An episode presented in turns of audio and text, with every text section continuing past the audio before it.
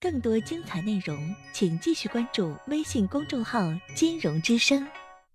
喂，你好。喂，你好，金金融老师。哎，啊，我今年二十六岁了，就是去年的这个时候，家人给我介绍个对象，嗯。然后谈了一年多了，嗯，一直都挺好的，就是，嗯、九月八九月份吧，然后不知道他咋了，回了一次家，然后回来态度就变了一个人，然后我们俩经常就是，经常就是有着小吵小闹，然后到十月一号那天吧，就是放国庆假那天，然后，呃，他家不是在农村嘛，我们家在农村，他家不是有玉米嘛，十月份他，我们这儿秋收了玉米是吧？嗯。啊，秋收，然后我就跟他说，我说那你啥，你那啥，你跟你爸说一下，然后我过几天，呃，在你家去给你跟你家，帮我把那个玉米收一下，然后他一个字不用了，两个字不用了，然后最难听的话说，他说啊，我们家的玉米在等在等你收，然后就成了啥了啥了，嗯，我说我直接我直接我直接我就我就我就骂了他，我说话就有点难听，我说，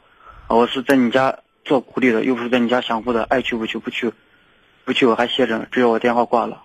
然后过了三天以后，大概就到十月四号了吧，四号以后我给他打电话，让他出来不是玩嘛，吃饭。我说都人家人家都过节了，我们俩在一块儿这长时间没也没吃也没吃吃过饭，也没逛过也没浪过，然后他就不来。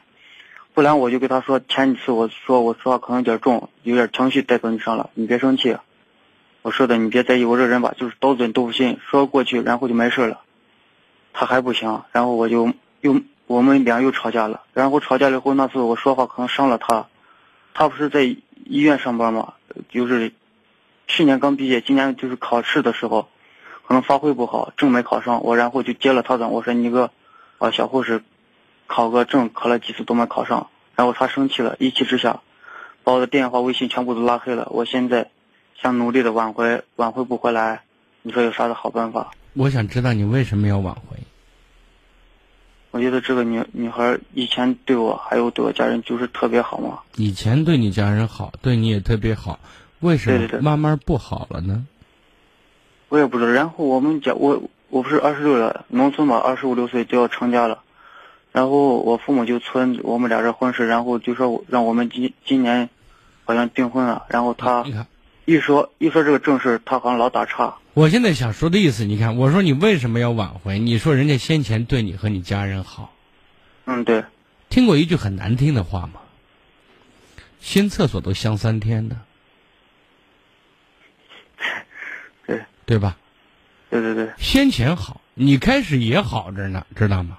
嗯对，那最后好着好着，大家这热情就会减嘛，减到一定程度，就把自己几十年、十几年形成的习惯，慢慢就表现出来了嘛，对吧？对对对对，慢慢的，那是才是真实的他和真实的你。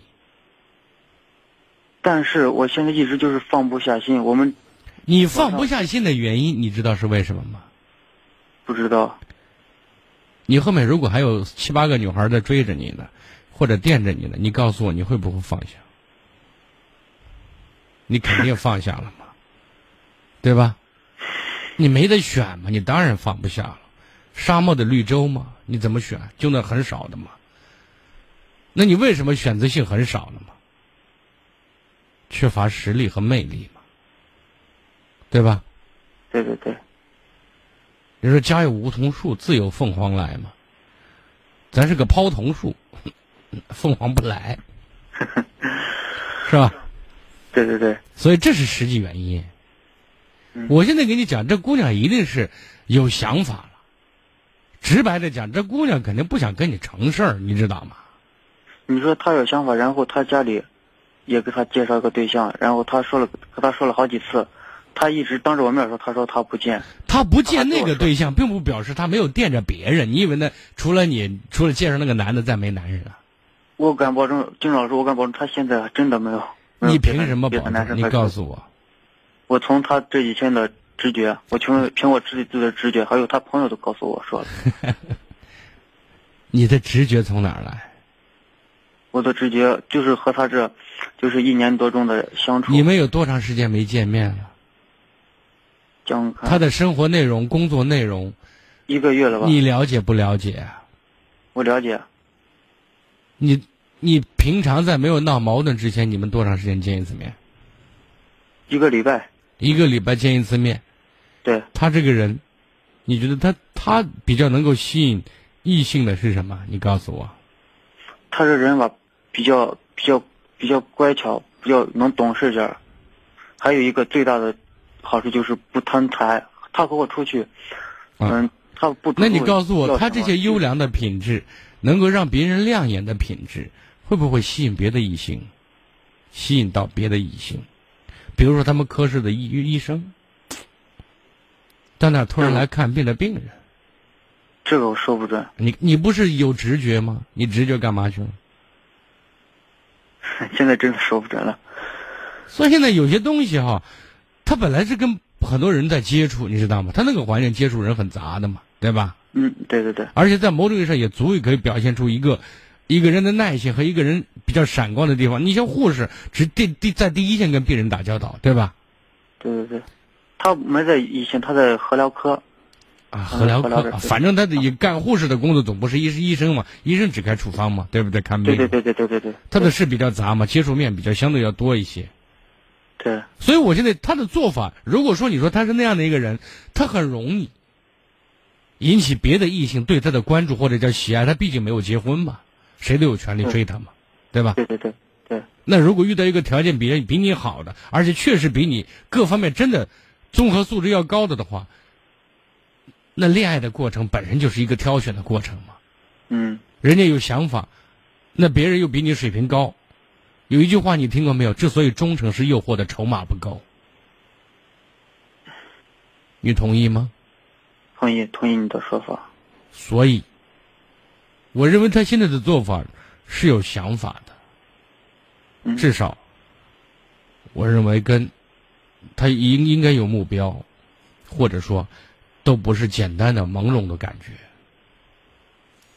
有些东西你以前没发现，知道吗？当你发现的话，已经从量变积累到质变了，知道吗？